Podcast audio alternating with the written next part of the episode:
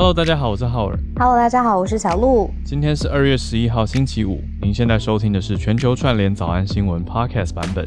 周五啦，跟我们一起轻松一点，从情人节礼物开始聊。怎么时间过得这么快呢？怎么一转眼啊下礼拜一就是情人节了？大家准备好了吗？各位老公、男朋友们，这一周就是开工回来的第一周嘛，那今天结束之后就结束第一周开工礼拜，然后、呃两天的假期大家可以准备，然后周一就是二月十四号情人节啦。我突然有一种备战的感觉，不知道为什么，有一种呃呃，是不是要要准备一些什么？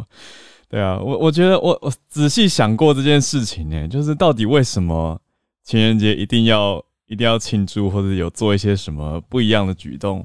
我一开始有点内心生出了一种反商业感，就觉得说，嗯，这一定是商人设计出来营造给我们的陷阱，然后让大家都潜移默化嘛，潜意识平常都在洗脑这些讯息。嗯，就会变成一种非理性的心中默默期待。拿这个想法去跟女生 讨论，我当然不会女生这样讨论。我是因为觉得早安新闻是一个很理性的平台，大家可以好好讨论事情。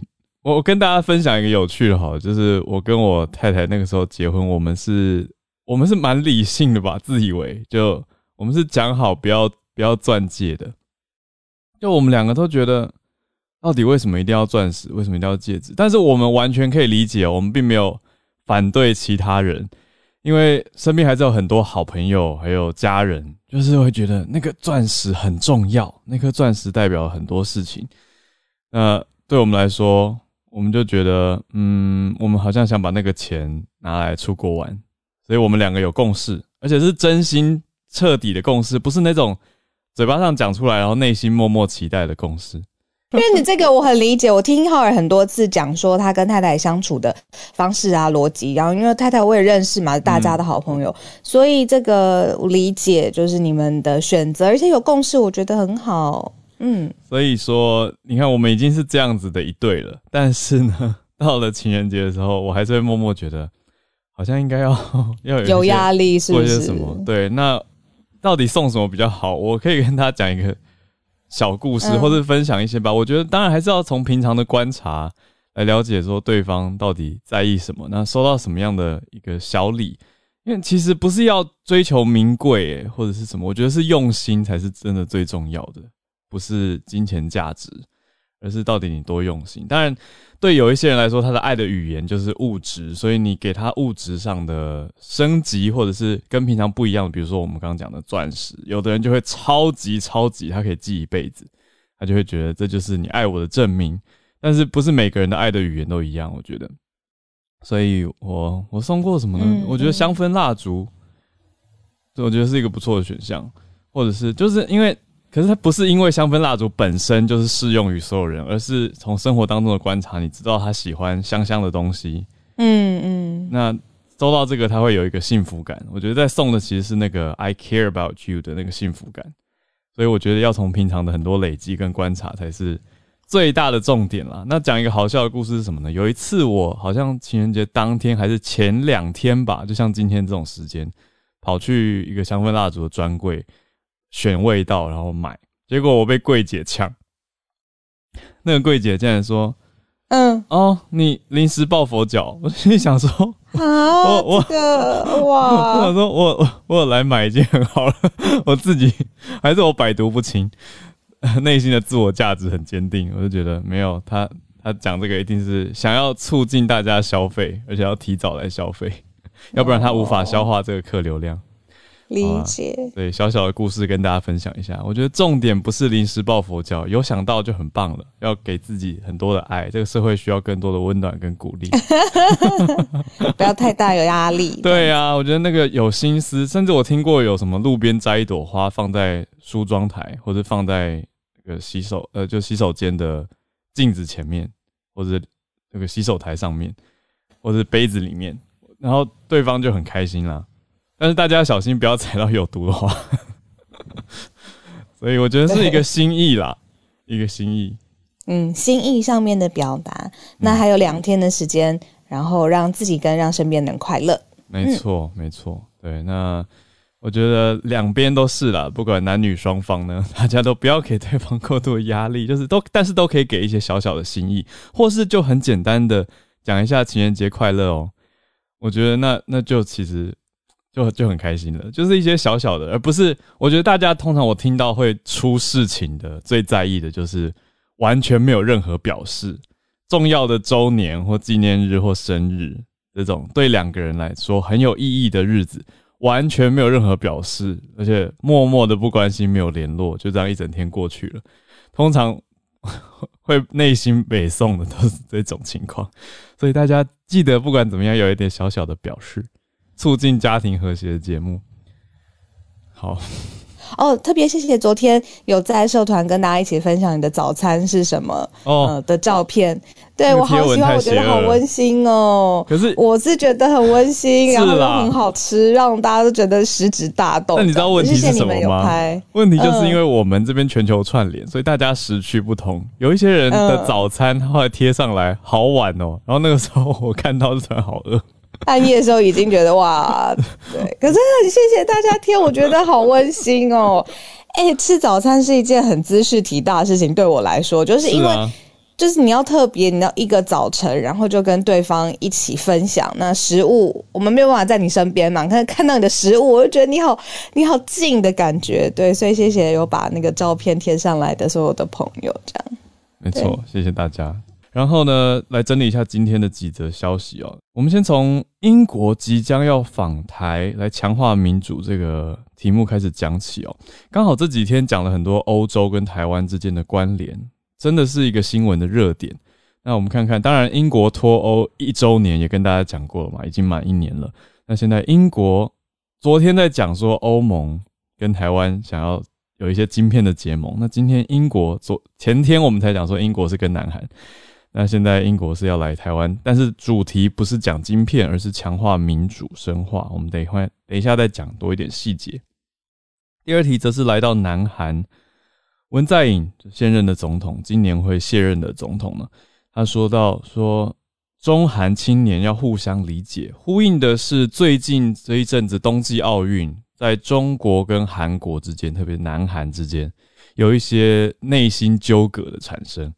大家互相看对方的选手作为呢，不太开心，特别是韩国看中国了。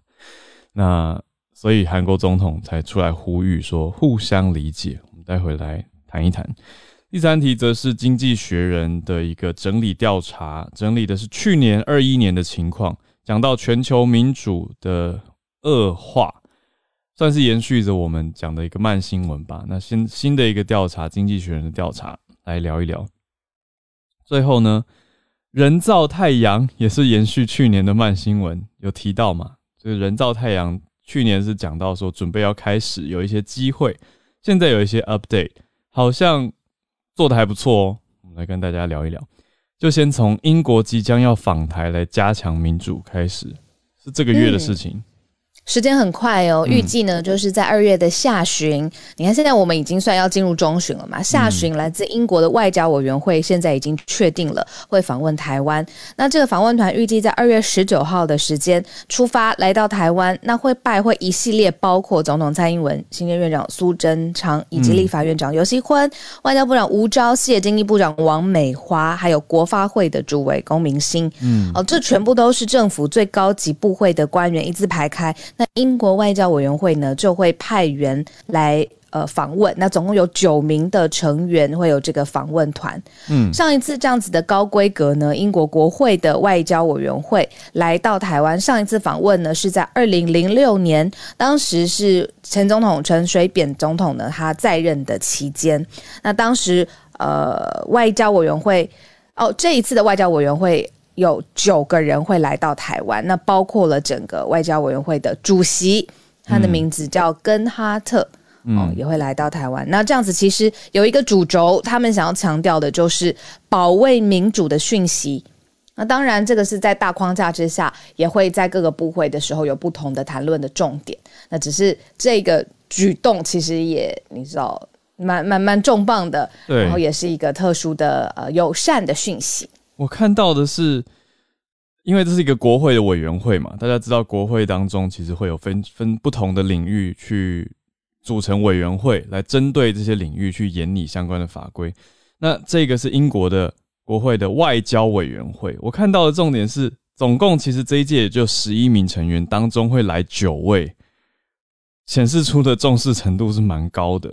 那这个层级虽然不是到政府最高层，可是已经是立法委员，就是 lawmakers 的这个程度。所以我们来看看，那这位主席他也说到，他说早该访问台湾，我觉得很有意思。他这样说，那他觉得是表达英国跟台湾在一起，也要跟台湾取经。他说，台湾处在中共影响力作战的第一线，英国也是中共相关活动的受害者。His words, not mine.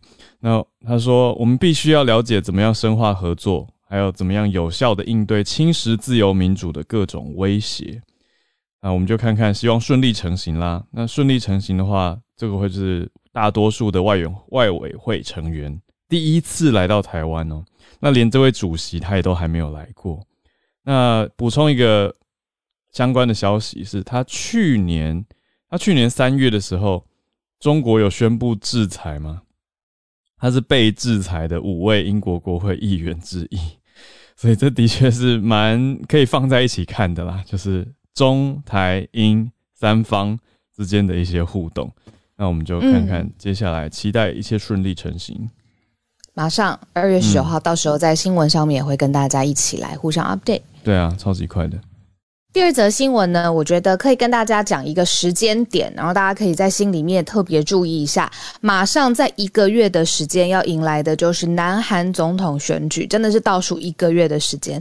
那这是韩国整个。国家民主化之后迎来的第八次大选，可是呢，世界都在看的原因，主要是因为这两个总统候选人，分别是现在执政党推出的候选人叫李在明，以及最大在野党的候选人叫做尹喜悦。他们两个人的支持率是咬得非常非常紧，而且几乎都是在误差范围上下的。那其中尹喜悦就跟我们今天呃分享的这一则新闻很有关系。他当初呃整个民调一路往上，就是。因为他出来的时候打着反中或抗中的旗帜，刚好对上了现在南韩蔓延的情绪，就是和中方有一种呃对峙或对立。现在比较是这种呃呃南韩青年比较主流的这个想法，这样子。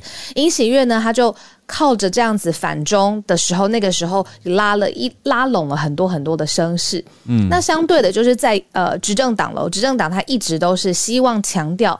韩中之间的关系，尤其是经贸的关系，是要很稳定的，所以稍微是靠拢了中方，尤其是加强在经贸上面这个想法。嗯，那现在呃，文在寅他马上要卸任了嘛？卸任之前呢，他就是很忧心吧，就会觉得说整个社会上面的气氛，尤其像刚刚浩尔说的，就是在。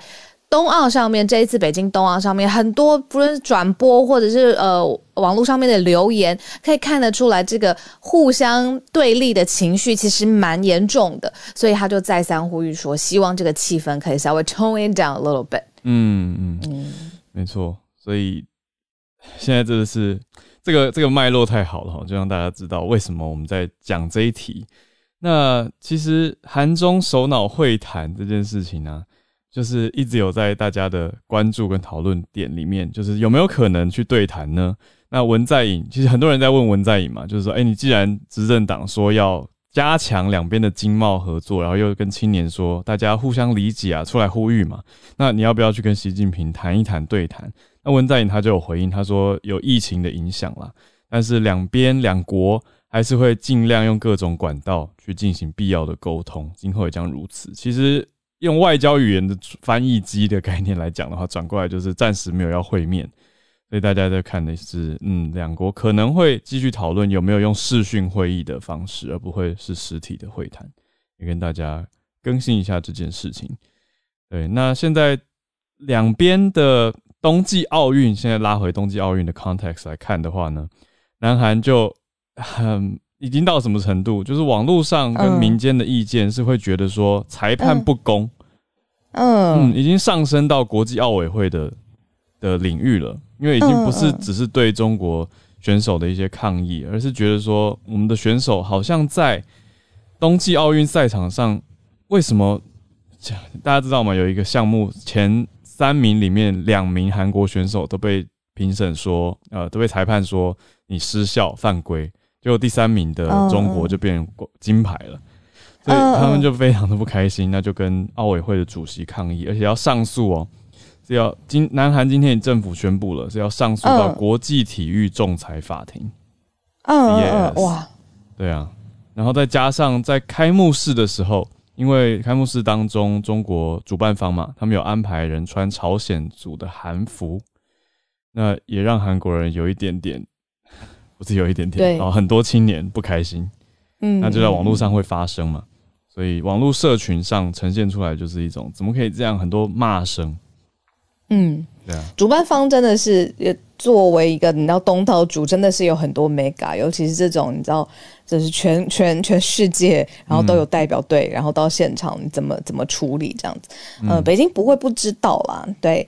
那只是我刚刚是在看说，你知道文在寅他是希望说要互相理解，我就在想说，讲很容易啊，就是包括我们也在跟对岸很多年了，也在互相理解。对，其实你知道情绪这种事情。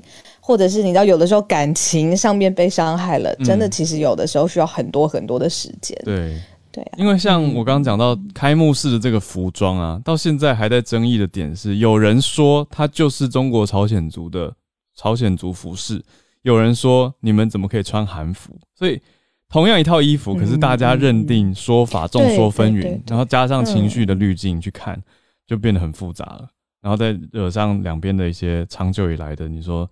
互动啊，还有 以前的事情，恩恩怨怨全部加在一起，就变得这么复杂。好的，所以这样 context 应该是蛮完整的，就是不是只是因为冬季奥运，而是加上选举在即，所以南韩人也是紧盯着。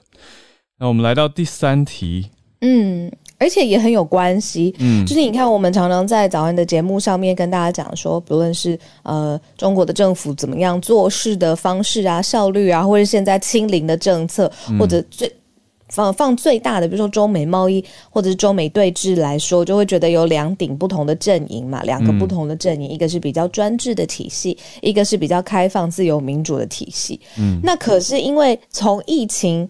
呃，发生之后，这是全世界每一个国家都没有办法幸免的嘛。嗯，就发现说，好像对于专制的支持是有增加的，对于民主国家当中，一一定会发生的，比如说效率上面的问题，嗯，或者是你知道很多事情啊，一讨论一国会，然后一立法，就是很多时间就过了，有很多人越来越反感，所以现在有推出一个最新的统计，就是说来自于经济学人的资讯社，他们讨论说现在。呃，而且是来自于伦敦的这个分析，他说，全世界生活在民主体制的人口当中呢，不到一半，不到百分之四十五。那这个趋势还进一步的恶化当中，尤其是因为在疫情的压力之下，有些人会觉得说，专制的呃大大政府的或者是很侵入性的，不是我可以这样讲吗？很直接的啦，管制方式，大政府其实可能更有效率。那对于民主到底？呃，适不适合当代？很多人也有这样新的反思。那这个是呃，经济学人他们公布的一个最新的民主指数，在二零二一年，就是刚刚过去的这一年，是全球民主都是恶化的情况。嗯，那有哪些国家特别被点出来呢？包括了欧洲这边的西班牙，被说是 flawed democracy，有瑕疵的民主哦，说它的司法独立方面得分退步了。那英国本身。做这个研究的经济学人，英国在政党的财政争议还有一连串的丑闻之后呢，排名也下降，但是它还是被归类在所谓完全民主 （full democracy）。所以这个列表有把民主分了大概四个等级，它分成完全民主，还有刚讲到瑕疵民主，再一个是叫 hybrid regimes 混合式政权，最后一个是 authoritarian regime，就是独裁或集权，应该翻成集权政权了。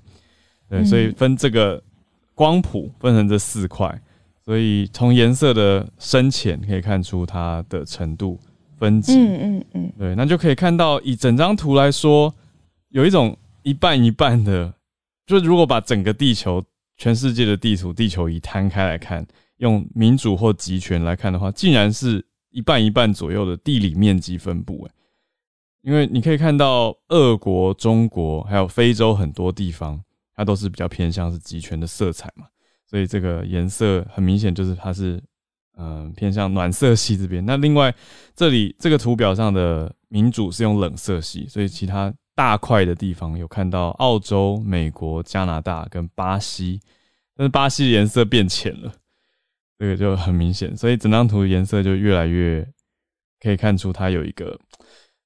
没，我们刚讲那个两大阵营的对立。那以民主指数来说，到底哪些地方最民主呢？嗯，调查起来怎么可以没有我们？嗯，哎，我来看一下，我们在图上，我们在图上是蓝色的。对啊，我们在图上是蓝色。好，所以要这是民主偏向是呃，我看。前三名是在蛮前面的，挪威嘛？对对对，我们还是在放在完全民主的类别里面。好，那以整体来说，前三名是挪威、纽西兰跟芬兰。嗯，那好，最后三名倒数对倒数，我觉得大家应该很有感觉，因为算是早安新闻。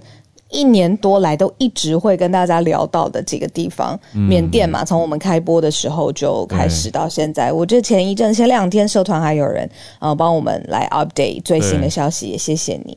那再来就是阿富汗，阿富汗发生的呃政权上面完全翻天覆地的改变了。嗯，那再来就是北韩，没错。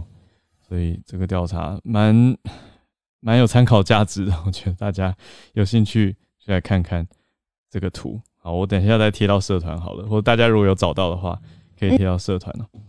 嗯嗯。好，那以这个人口来说的话呢，全球大概百分之四十五多一点的人是在民主地区或民主的国家生活，那另外有三分之一，超过三分之一是活在专制统治底下。但是全球各国以去年来说，因为疫情的影响，民主程度跟民主的状态是有下降的。我有的时候在想啊，虽然这样子的譬喻可能不是很恰当，可是比如说，呃，在呃感情关系里面或婚姻关系里面，我们都会说，只有当事人最知道他的你要日常的生活，然后每一天是不是有幸福的感觉，是不是有被照顾到，其实只有当事人最理解，外界很难用统一的方式去评论说，哦，这样子就是一个好的模式，或这样子就是一个好的相处方法，没有统一的客观的嘛。但我在想。可能这个譬喻不恰当，可是对于这个每一个国家跟政府的统治方式来说，也是跟这个国家的人民啊、历史啊、文化呀，你知道。很有牵连关系，很难用一个统一客观的评分说哦，有选举要打勾，而这个有这个顺利交接要打勾，嗯，这其实也是要看人当当下的人民自己的感觉，就是说哦，这个政府是不是有真的是够开放，然后聆听呃民众的意见，那是不是真的日常生活当中推动的公家机关跟人民的互动是顺畅的？我觉得可能也要很看你知道这个主观上面的想法。是啊，嗯。有这个是很值得思考的，我觉得它是结合了很多层次的，你说社会学，甚至有些哲学意义，就是到底什么样的什么样的社会会让人民感到幸福快乐？那，这个因素非常不容易。对你说，以快乐指数调查出来，不丹，嗯，对不对？那刚好有想到昨天讲奥斯卡里面有一位有一有一部入围的叫《不丹式教师》。他就在讲不丹的情况啊，我看过那部片，刚好很有趣。我是后来看到名单才知道，他的制片原来是台湾人，很有趣哦。他是真的跑到不丹的的深山，也不算深山啦，就是人迹罕至的一个小村落去拍摄实景的拍摄，就在讲这个地方物质非常贫乏，可是大家有自己的生活方式，那很快乐。那这个时候，他的当然电影没有办法捕捉他生活上民主或专制对他的影响。可是呈现出来的是这个地方的教育程度，还有家庭互动的状态，跟人跟人之间的这种情感，就是我们刚刚讲的是很大层级的嘛？你说那种 top down 从政府政策去带来的影响，可是你说从小地方，是不是我们讲到情人节，互相记得一个小小的表示，就会带来幸福感？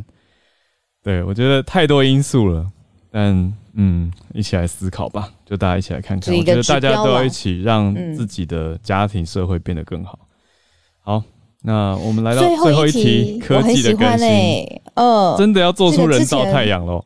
我们有讲过有可能嘛？然后有说，因为呃。哇，太阳的核心，我们那个时候我忘记了，好讲那个非常非常不可思议的温度，那怎么可能用人造把它造出来？但是现在好像有新新一个 update，我们来跟大家一起分享哦。这个就是呃，因为绿能的关系，有一个大跃进的技术，所以现在呢，人造太阳有一个新的里程碑。那它的量能呢，就是持续的翻倍当中。那这个它里面的这个打造出来的这个能量，我们呃给它一个很 cute 的名字，叫甜甜圈了，就是很像这样子，用反应炉产生五十九百万焦耳。焦耳，对不起，五十九百万焦耳的核融合持续的能量已经打破了过往的记录。现在呢是新的一个里程碑，让大家觉得说这个未来人造太阳好像越来越靠近它的感觉。那这 CNN 都有报道，是英国的原子能研究所他们做出来的最新的突破。欧洲核融合实验，对啊，所以在持续迈向了新的一大步。那人类做出太阳。可以干嘛？这个就大家想一想，其实可以做非常多的事情哦。那有也许攸关这个星球的未来。好，全球串联的时间，我们就欢迎大家来举手，跟我们分享你所关注的题目。Hi James，早安！今天第一个邀请你带来的是呃 SpaceX 的消息。嗯，对，想说刚刚大家提到这个核融合啊，就是这个造太阳这个东西，我就想说分享一个也是跟太太呃太空有关系的新闻。嗯，对。就小小补充那个，就是照太阳的部分好了。我想，呃，我以我自己的了解，有一点呃小小的阅读这样子。然后就是说，目前上来说，呃，目前的那个核反应炉呢，都是用核分裂的方式来发电的。那核融合是算是呃 nuclear reactor 这种核能反应的圣杯吧。嗯，就是它的标标标章，就是说呃比较没有这种污染的和核废料这种影响。然后。如果真的做出来的话，啊，可能会就是对地球有无限的能源这样子的一个概念。然后目前技术上来说，就是投入的能源比取出的能源还要多，所以说他们现在说造出能源更高，就是代表他们可能过了一些里程碑吧。哦，不知道未来的能源，嗯，没错，听起来好好听哦。地球的未来，没错，嗯，对，就会有比较少这些什么呃 greenhouse gas 这种呃。这种影响就可能会对地球未来的环境会比较好，对，就不需要用到一些 fossil fuels 之类的。嗯，对，好，那那我先来分享今天想分享的新闻好了。嗯啊，就是说，啊是关于 SpaceX 的啊，就是说，在呃这个礼拜稍早的时候吧，对，就是 Space SpaceX 他们呃发布说，他们呃在二月三号呃发发射的四十九个这个。卫星呢有四十个，因为这个叫做太阳风暴吧，然后然后就就烧掉了，然后大家觉得蛮觉觉得还蛮奇怪的吧？什么是太阳风暴？然后为什么卫星会烧掉呢？嗯，然后其实太阳风暴其实呢就是这种太阳它是其实是一个很大的呃核融合的反应炉，嗯，然后呢它的做法就是它有时候会有一些爆炸嘛，一些爆炸呢会射出一些离子，嗯，然后这些离子呢会朝地球前进，然后有时候会多，有时候少，然后这个风暴就是有时候会发生。在很多的时候会攻向地球，然后这个这些离子呢，通常都会朝向这个南极和北极的呃方向前进，因为地球的磁场的关系。嗯，这就是为什么说那些大气层如果受到波动的话，会很很严重的影响，就是因为这个原因。嗯，大气层只是保护我们地球这方面的东西。然后卫星呢，因为在大气层啊算是之上吧，所以说他们对这方面的呃保护没那么大。嗯，所以就会受到这些呃太阳风暴的影响。对。然后，因为这个太阳风暴原因呢，有四十呃四十个 out of forty nine 的这个卫星呢，就在他们最近二月初才刚发射的这个 mission 呢烧掉了。这个太阳风暴呢，把他们的这个呃空气阻力增加了五十 percent 左右，所以可能卫星也受到一些损害。然后当他们损害之后呢，他们系统会自动把他们呃就等于说掉入大气层这样子，然后他们就会自动的烧掉，然后不会坠落到地球上面。然后他们在这过程中损失了差不多四十个吧，对，所以是是是蛮大的一个损失，就差不多有呃呃五分之四吧，都都烧掉了这样子。然后其实地上来说，他们已经是呃射到太空差不多有一千九百多个卫星了吧，所以说四十四十个算是还蛮少量的啊。不过就是可能彰显的就是太阳太空是一个蛮恐怖啊、蛮危险的一个地方吧。对，就是还有很多非常非常有趣的呃科学进展在这个在这个太空里面。对，嗯，然后我想要多提的就是呃，今天 SpaceX 它其实也有另外一个发表，就是说他们在今天呃加州时间嗯八点。没有记错啊，不不好意思，是六点。然后台湾时间是早上十点，会发布他们最新的这个火箭，就是准备要带去啊，他们说火星啊，在未来的时候的的这个火箭的一些 update 吧，就大家可以期待，然后关关注一下。对，就这样子。谢谢 James。对，有听有听友补充说，磁场跟破洞可能要分开来讨论，就是大气层的这个磁场跟破洞。我觉得好专业，这是的确不是一个容易的题目了。那以 SpaceX 讲回科技业来说，它在给大家的是一个梦，让带着人带着地球人类要去到火星。本来讲的是二零二四嘛，其实转眼就剩两年喽，也不是梦了，已经也在关注 SpaceX 的发展，但是当然会遇到一些挑战，像是刚刚 James 讲的这个太阳风暴，绝对就是一个好近在眼前，真的，嗯嗯嗯。谢谢 James 带来科技的消息。谢谢。那再来的 Jeff 跟翠翠的题目，我觉得某种程度上有一些呼应，我们可以先好啊，一起对，先从 Jeff 这边来连线。今天想要跟大家分享这个新闻，是有关这个呃捐血的一些限制的。嗯嗯，因为洛杉矶县的这个五位县政委员，他们呃前几天一致通过呢，就是他们致函这个联邦呃食品药物管理局 FDA，要求他们改善呃修改这个有关男男呃进行男男性关系者，就是这个 MSM 群体的捐血的这个条例。嗯，呃，因为在八十年代的时候，因为艾滋病的爆发，所以嗯。FDA 就有一个新条例，当时的新条例就是禁止这个呃男同志或者是双性恋者，就是他们有进行男男性关系的这些人去啊捐血，当时是一个呃终身的一个禁止，他们不。呃，不可以捐血，呃，认为这个群体他们感染这个 HIV 的比例啊非常的高。嗯，那当然到这个限呃限制呢，一直到二零一五年才有进行这个修改，就是只要他们在过往的一年里面没有这个男男性行为的话呢，他们就可以呃捐血。那到二零二零年的时候，因为新冠疫情，呃，美国的这个血库面临了这个近十年来最严重的缺血的问题。嗯。所以呢，呃，政府又将这个禁令呢再改成呃三个月，所以只要他们在这个 MSM 人 MSM 人群在过往三个月没有性行为的话，他们就可以捐血。那现在呢，一些国会议员还有呃。加州的保险局长啊，洛杉矶县的政府，还有其他一些 HIV LGBT 权益的这个组织呢，他们都共同发声，要求 FDA 就是完全废除呃这个针对 MSM 呃群体的这个禁令。那其实美嗯美国的医师协会也表示支持的，因为他们认为这个禁令其实是含有嗯更多的偏见啊歧视的成分。嗯，还有就是刻板印象，对，因为很多这个人群其实他们也有进行，呃，他们可能有固定的伴侣，然后有进行有防护性的性行为。那相对来讲，一些比如说女性，嗯，对对对，还有就是相对来讲，因为目前来讲，女性或者是异性恋的男性，那即使他们很多性伴侣或者是他们进行这个无防护的性行为，不检但是他们却没有受到这个这个呃捐血限制。嗯，对对对对，嗯，实际上我们。捐的血，呃，他们在使用之前都会进进行非常严格的这个检验嘛。嗯，那特别是一些血液的传染病，像 HIV 啊、梅毒啊、啊 B 型、C 型的这个肝炎啊等等，因为因为呃这个输血而感染 HIV 的案例其实已经非常非常的罕见了。嗯，对。另外一点很很有趣的就是这个加州大学啊。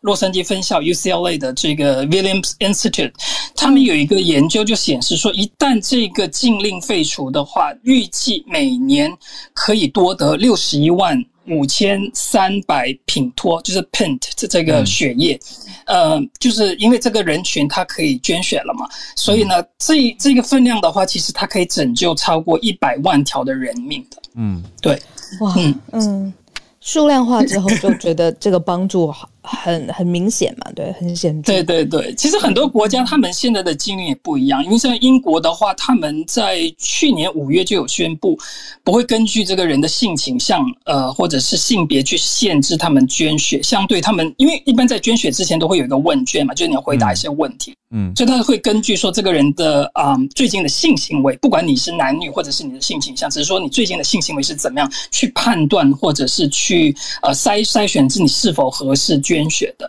对，那呃，我看网上的资料来说，亚洲国家的情况也很不一样。像在中国大陆啊、新加坡、马来西亚、泰国这些，目前还是一样。你是 MSM 人群的话，你都是终身不能捐血的。嗯，那台湾的话，应该是好像要五年没有性行为才可以捐。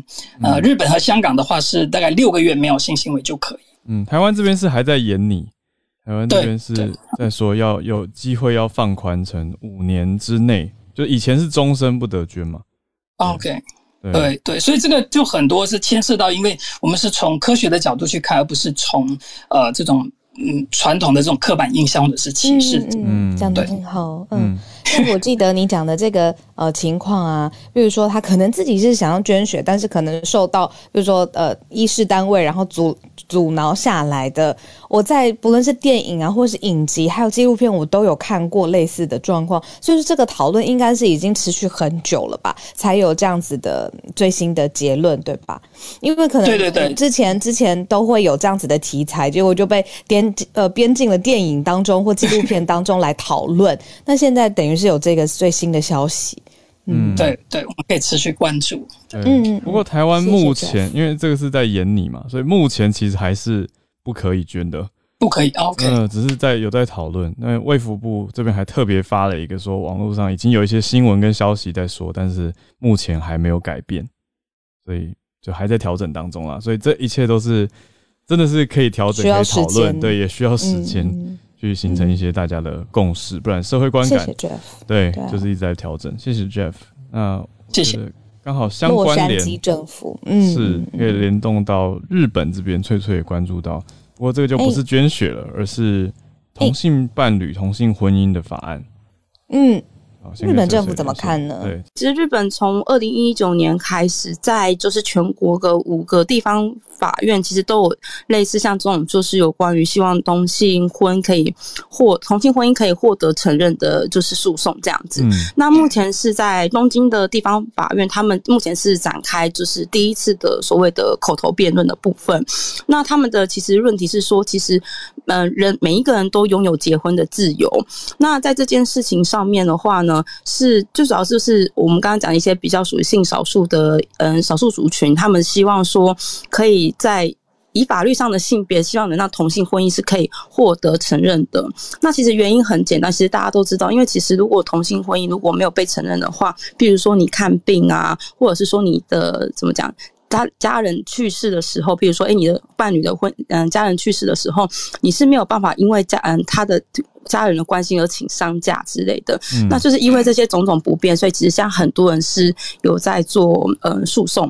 那这一次真的是我看到也是很火大，就是说，呃，目前地方法院的就是裁判法官就是。主主呃主要的大法官他是说呢，我们不承认的原因是因为同性跟异性呢，我没有办法同等，嗯，就是同等对待。理由很简单，他说第一个就是说，他们是说，嗯，结婚呢这种东西，它其实是以传统来讲，是因为为了要生育孩子，所以所嗯存在的东西。那同性的同性嗯伴侣的话，他们是没有办法就是生小孩，所以他们不被承认。然后呢，甚至就是说。呃，甚至还有一个就是说，那就是嗯，因为这件事情，所以原告他们有说这样子的话，它是一种差别。嗯，那嗯，可是因为是国家，就是说，嗯，法院那边主还有一个主张是说，以生物学来看，因为呢有办法生育的。可能性只有男女这个组合才有办法，这件事情是非常重要的。所以说呢，我们法律还是只承认男女就是异异性伴侣才可以做 这件事情。那当然，针对这件事情，其实嗯，就是那个原告他们也有说，那如果这样子来讲的话，那结婚这种东西根本就是为了生殖而存在的。这样子的话，其实，嗯，不只是差别，其实对于异性来说，其实也是一件非常奇怪的事情。那他们其实非常生气的主要原因是说，呃，因为其实在日本有一个宪法第十四条，它是说人人人是生而平。等的不会因为你的种族什么，然后就必须要受到歧视。所以其实这件事情上面，嗯，就是原告方他们也是目前是主张说这个是呃违宪。对，那其实这个辩论它是第一次辩论，他们接下来还会继续的，就是除了辩论以外，还会展开判决这样子。那顺带一提，就是其实。呃，我刚刚说，其实在全国有五个地方，呃，地方法院他们都一直在进行这样子的，就是怎么讲，就是诉讼案。那其实，在今年，呃，应该说，呃，去年的北海道的地方法院，他们其实是撤回了，就是说，他们觉得就是这个诉讼是无效的，是撤回了他们的诉讼。但是法官也同时讲了一句话，他们，嗯，虽然说他们撤回诉讼，但是他们还是觉得，嗯，的确这个。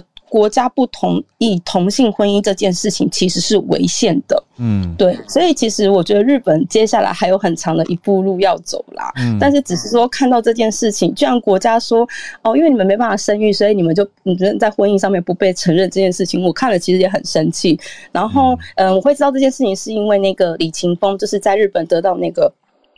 就是得到奖的那位台湾作家，对对对，然后他也是看了很不爽，然后他就是支持这一个，嗯，就是其实在日本有一个，呃，怎么讲，主张婚姻平权的一个算是团体，然后他就很生气的捐了五万块给他们支持他们这样。我是因为看到那个之后才去看，对对，我是看到这个时候我才发现，原来这一次东京地方法院这样做这种就是判定，让我觉得很生气。对，所以我就想要来分享一下，嗯，谢谢大家。真的是可以看出各个社会各个地方。还有大家对于就是所谓形成普遍共识，真的是还蛮需要时间的。好，谢谢翠翠，谢谢。我们是不是回来邀请郭芭比？是。这个是整理了科学家分析婴儿跟比较年幼的孩童，他们就是睡眠透露的健康讯息这样。然后家里有有婴儿的那种朋友在互相分享的时候，一定会问对方小朋友就是睡得怎么样，然后奶喝了自己 CC 这一些，尤其是婴儿应该睡多少这才够这一点。嗯，然后在呃一九呃一八九七年的时候，其实就有俄罗斯的医生他在伦敦当代科学系列一本就是关于睡眠的书中有提出建议，新生儿应该每天睡二十二个小时。当然，这个时间到现在就是有变有缩短了，但是也有研究就是统计，婴幼儿睡眠的成长速率真的比清醒的时候多了三倍。所以有充足睡眠的宝宝，不管是身高啊、体重、头围，他们对他们的成长状态是相对良好的。所以紧密短肌存是真的这样。那另外就是关于睡眠品质，呃，芬兰最近对五千七百名的婴儿进行就是观察统计，发现就是三个月大的婴儿他们。每天晚上平均需要醒来二点二次以上，就是要重新哄睡他。嗯，那研究也指出，就算醒来十五次，都算是在正常的范围内。嗯，而且这个这个状况至少会持续一年以上，所以宝宝出生后的三个月绝对不是蜜月期这样。嗯，但是会这样频繁的醒来，其实是呃 baby 他们一种进化，是他们启动的保护机制，避免婴儿猝死综合症 SIDS 的发生。那这个是指婴儿在一岁以前突然无预期的死亡，就找不出死因的现象，而且通常都是发生在睡眠的时候，所以也有提醒父母要注意，不要遵从一些像是宝宝要趴睡头型才会漂亮啊，或者是趴在妈妈身上睡比较安稳这种都市传说，就是让婴儿用最舒适的睡姿，独立的睡眠是最好的。嗯。然后，因为中途的睡眠跟情绪，呃，还有专注力，甚至体重都有相关性，对我们也就是成人也非常重要。在零九年的时候，国外有一个论坛，呃，叫做 Reddit，它放上一则故事。那内容是一九四零年的苏联曾经对五名的政治犯做过一个剥夺睡眠三十天的实验。嗯，结果在这个不准睡的第九天，其实就全体崩溃了。细节有一点血腥，然后也有电影用这个故事当素材。嗯，有兴趣的朋友，他可以呃，可以搜寻 BBC 放在 Future 专栏的报道，或是关键字剥夺睡眠实验，了解其他细节。以上跟大家分享。谢谢芭比。好，那我们继续再连线到北加州 Charles 老师。这个可能大家很多人都会注意到了，就是今天早上美国劳工部他们公布一月份的这个消费者物价指数。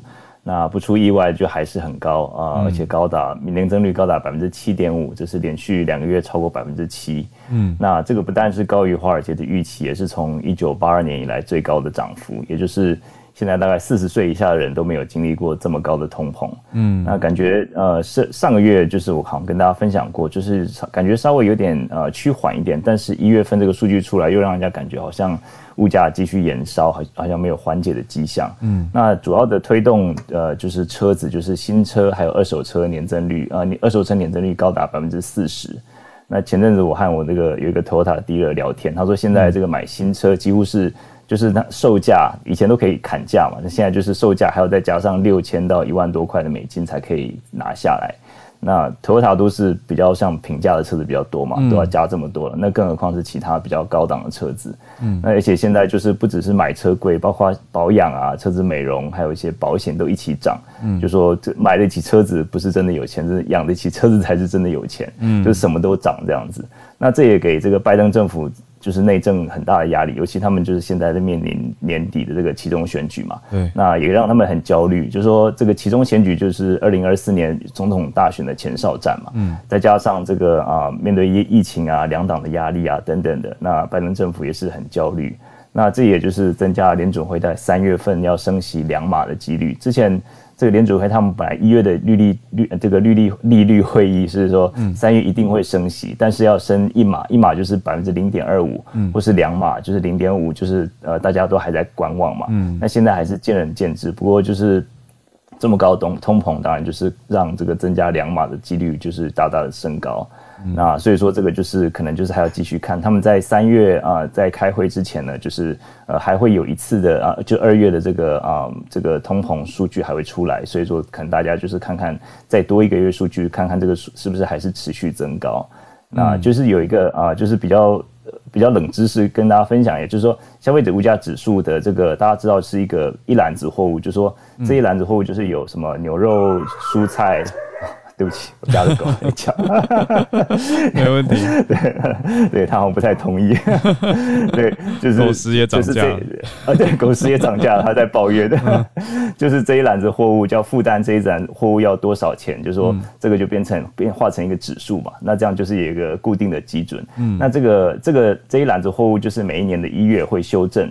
那就说他根据过去消消费者的这个啊消费习惯，那过去就说过去两年大家在比较多的比较少消费这个啊，就是像这个服务性的商品比较少旅游，那比较多这个货品性的商品，就说像电商啊或是一些呃商就是一些货品，那所以说这个这样子的调整也是就让这个一月的这个啊消费者物价指数比预期稍微高一点，啊这个就是一一点冷知识啊，就说这个一篮子的内容调整了。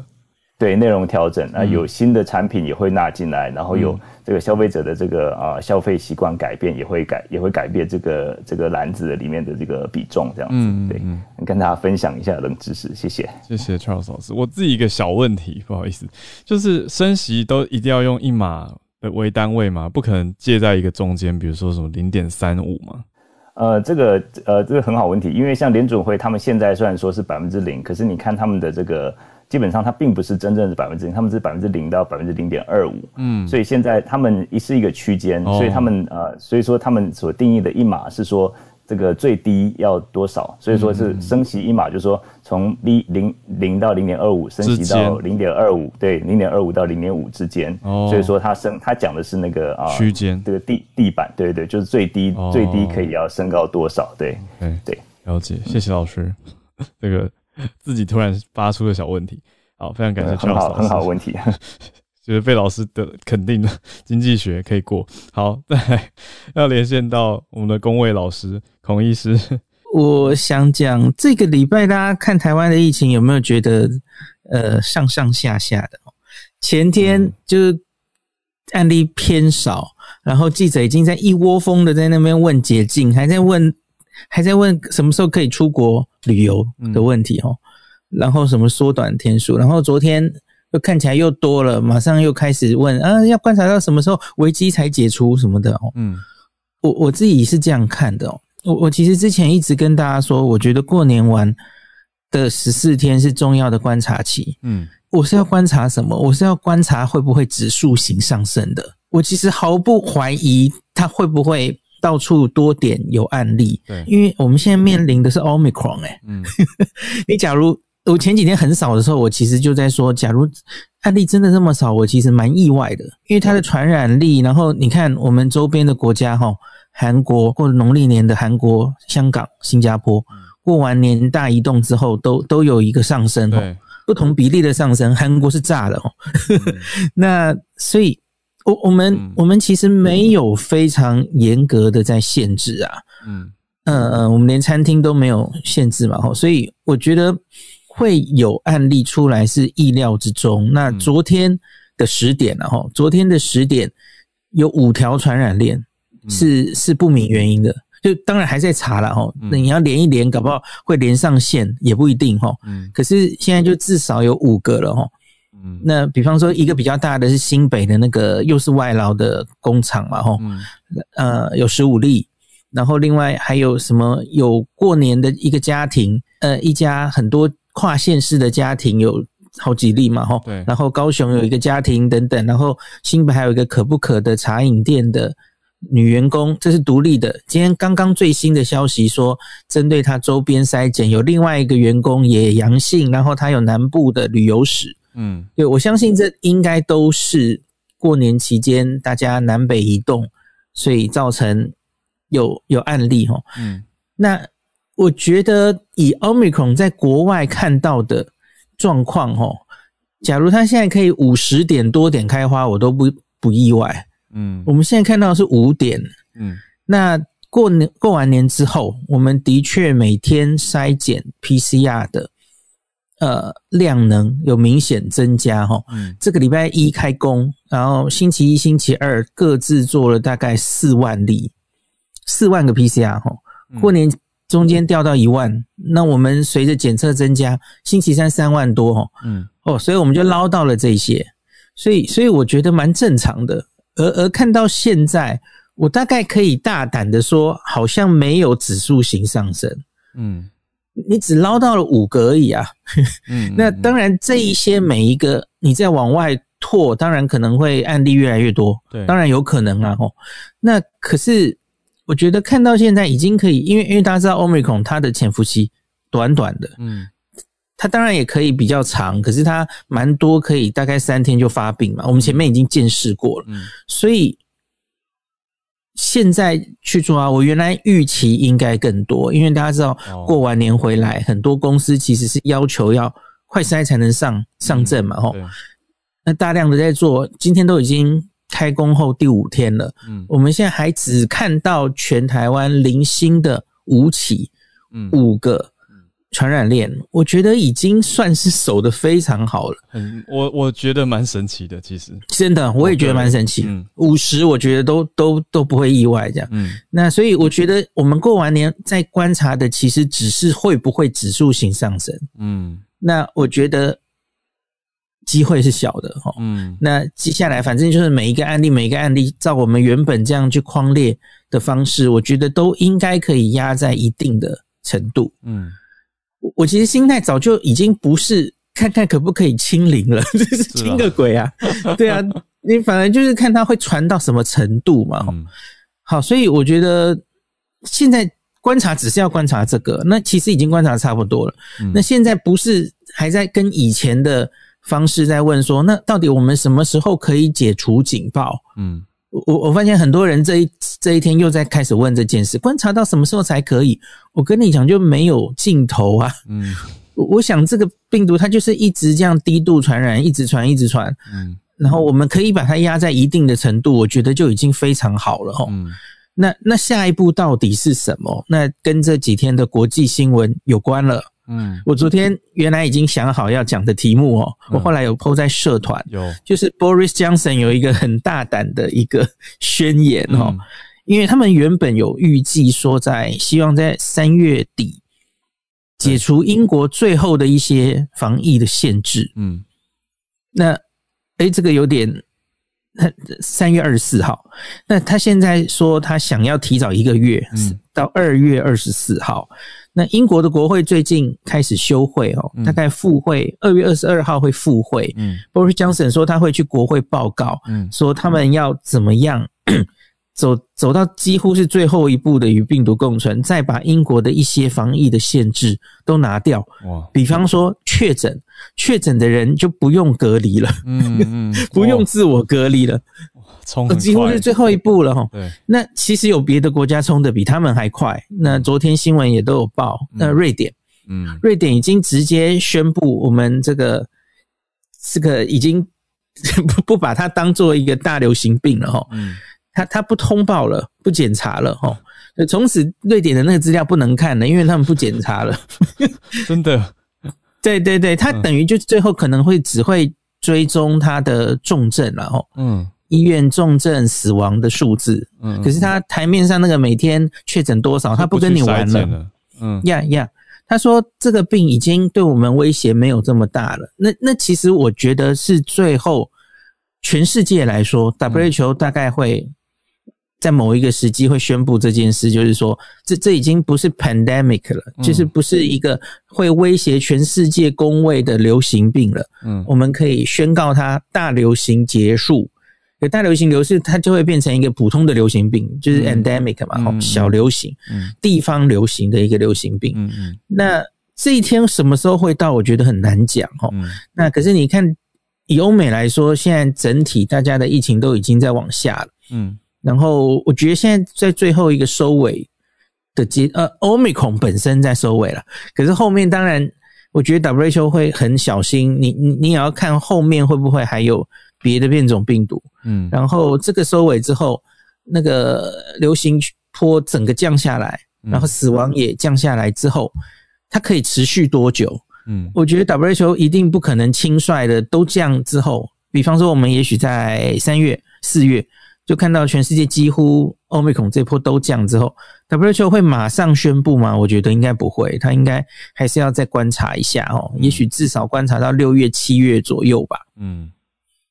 那才才可能做这种大胆的，那可是全世界已经等不及了。你可以看到好多国家已经或多或少都已经在宣布，他们已经解除防疫的限制。嗯，美国也有嘛？哦，美国已经有好几州，像是原本兰州哦，那个哎，兰州是民主党的兰州，原来比较重视防疫的嘛，他们也已经开始要拿掉口罩令了。哈，嗯嗯，然后纽约也传出。哦，原本哈他们是很坚持要打完两剂疫苗才可以进球馆打球的哈，他们也准备要拿掉了哈，嗯，所以那个篮网队的 Kyrie Irving 可能可以打主场了哈，就是就是类似这种，他们已经都在往前走了，所以我觉得我们台湾现在这样防哦，嗯，那可是就是看一下这些学长姐。往下一步走会不会出事嘛？我们我们前天在说阿忠在说隧道的光明，对，什么时候能看到隧隧道的亮光？看到瑞这些人已经 勇敢的走出隧道去了。嗯，那他们会不会走出去之后，然后就被推回来？会被彗星撞了？我不知道，被吞噬啊！赶快逃回来，这样不知道哦。那我我觉得就是看他们会发生什么状况。我们在决定我们的下一步了哈，嗯，那特别是我觉得现在要很好好观察的是，欧美在下降，可是亚洲其实是最近才，嗯，欧美孔开始上升的哈，所以整个香港、韩国、日本的处理欧美孔的状况，我觉得应该很值得我们借鉴。嗯，我昨天算了最新的一个呃致死率，嗯。我们之前算过英国的，给大家听过嘛？哦，大概千分之一点多，哈，嗯，接近二千分之一点几而已。那日本是万分之七，我昨天算的，哈，嗯，那那当然这个数字还在继续变动，因为重症的人病程还没有走完，嗯，然后分母其实在急速上升，可是它分母一定也是严重低估，所以这个数字其实分母分子都在变。可能还会再动，可是我觉得大概会停在万分之几的致死率是蛮有可能的。嗯嗯嗯，那所以我觉得我们看了日本的数字，我们接下来也会有自己的数字嘛。嗯，所以我们的这个确诊的人越越来越多之后，嗯，那假如我们看了半天哦，看了台湾的前一千例，现在已经几百了嘛，哈，嗯，前一千例、前两千例、前上万例，嗯，那我们六十岁以上也收了足够的案例，诶，发现真的致死率没有那么高，我我觉得我们的。有点看到现在的这种，嗯，这种防疫的措施哈，我觉得应该真的到了要有一些滚动式调整的时候哈。嗯。嗯嗯，非常谢谢医师持续的更新很多消息跟解析给我们听。我觉得昨天我看到一个很大的收获是，医师也告诉我们说，Our worrying data 也增加了这个住院跟死亡数的数字，增加有有有标准。对啊，我觉得那个又给大家更很重要的参考。对，当然那个资料的更新，我们希望它可以更及时。可是有可以参考，已经是很棒的解读了。所以非常谢谢医师。那另外我也想要征求，我们这边有没有听友在瑞典，或者你身边认识的朋友在瑞典，嗯，可以来跟我们连线一下。我会想了解他们的实际当地的感受跟想法，因为我们这边有英国的听友嘛，丹麦，对。然后挪威可能很快也要跟着瑞典了。意思说不，他不玩了，他不每天嗯。通报，然后北欧学长姐很冲，多半就是口罩会拿掉，然后疫苗护照也不用了，因为现在疫苗护照其实没有那么重要了，因为因为你打不打疫苗，其实都还是会感染。嗯嗯嗯。嗯，我觉得疫苗护照只是一个啊，第一个是在 Delta 之前它是有用的，因为打疫苗的人明显那个。自己感染或是传给别人的几率都是降低的，所以这个 make sense。嗯，第二个是我觉得它是有一个差别，让大家愿意去打疫苗，嗯，的一个手段哦。那可是我觉得他们已经过了那那个阶段了，他们就开始把它拿掉了，因为你要界定它什么时候过期，什么也蛮麻烦的嘛，哦，嗯，什么第二季之后要六个月啊，第三季之后，对对对，那个其实没完没了，所以我觉得他们开始把它拿掉了。不用疫苗护照来决定能不能做什么事了，我觉得是大方向是这样。嗯嗯嗯，谢谢孔医师。丹麦的话，我知道我们有听友在丹麦，有传过讯息给我，所以欢迎都欢迎来连线。只是这个时间他们的半夜啦，就是欧洲。也谢谢英国听友有时候会半夜跟我们连线，谢谢大家。或在 Podcast 上面可以留言给我们，让我们可以看，或者是写个写个讯息，写个纸飞机，Instagram、脸书粉砖私讯。告诉我们，我们都可以在节目上跟大家 update 一下你当地的真实心情跟感受。好，那就刚好呼应。其实我有一个那个跟疫情没有关系的问题，请问医师会出席呃月底的，就是 podcast 百大的活动吗？我们会在 活动上面见到你吗？还是医师还没有决定？哎，我还没有决定 哎，你还没决定？好好，我只是很好奇，我们会不会有合体的事？聊天给大家听。因为我在想，我第一个我不知道那时候疫情怎么样，就是疫情比较严重的时候。我可能就会对啊，就蛮忙的，嗯，哦，理解，嗯嗯，好，然后也好像不太适合出出现在那么多人的场合这样子，哼哼哼，我还在考虑。好，那到时候我们再跟大家一起 update，看会我们三个人一起拍一张照片的时候，跟疫情真的没关，就是我跟他 真的很想问。对呀，理解。我们真的很认真聊天，聊天还会跟大家交代 update 跟后续。对，我们会不会合体见面？可以追。可是我我不是很搞得清楚他的那个 KKBOX 的那个嘛？吼，对对对对，他是奖项是已经当天才会宣布某一些奖项，是不是？就是三个奖项让大家在投票吧。对对对，然后当天会宣布。可是另外百大风云榜我们是确定。哦哦哦哦，那个公布的是已经确定的，OK，了解了解，嗯嗯嗯，感谢，对啊，谢谢医师，谢谢大家，当电话在聊了，真的，对不起大家一起持续串联在收听。那礼拜五很快明明天是周末了，大家好好休息一下。然后礼拜一记得啊，礼拜一是情人节，所以这个劝大家社会和谐这个节目，家庭和谐。好，那就祝大家。预祝大家周末愉快！我们礼拜一早上情人节再跟大家继续串联，空中相见啦。明天买个小预告好了，明天请大家记得关注社团。哎呦，哎呦，哎呦，哎呦，哎呦，哈，先先不破梗哈，可以，大家可以明天记得关注社团，一早就可以看哈。一早，嗯，你也可以看哦，浩尔。等下我怎么买个梗，买个梗。好，好，好，明天来期待一下小鹿有什么礼物要给大家。好，那我们就礼拜一早上继续串联，嗯，礼拜一见啦，大家拜拜，拜拜。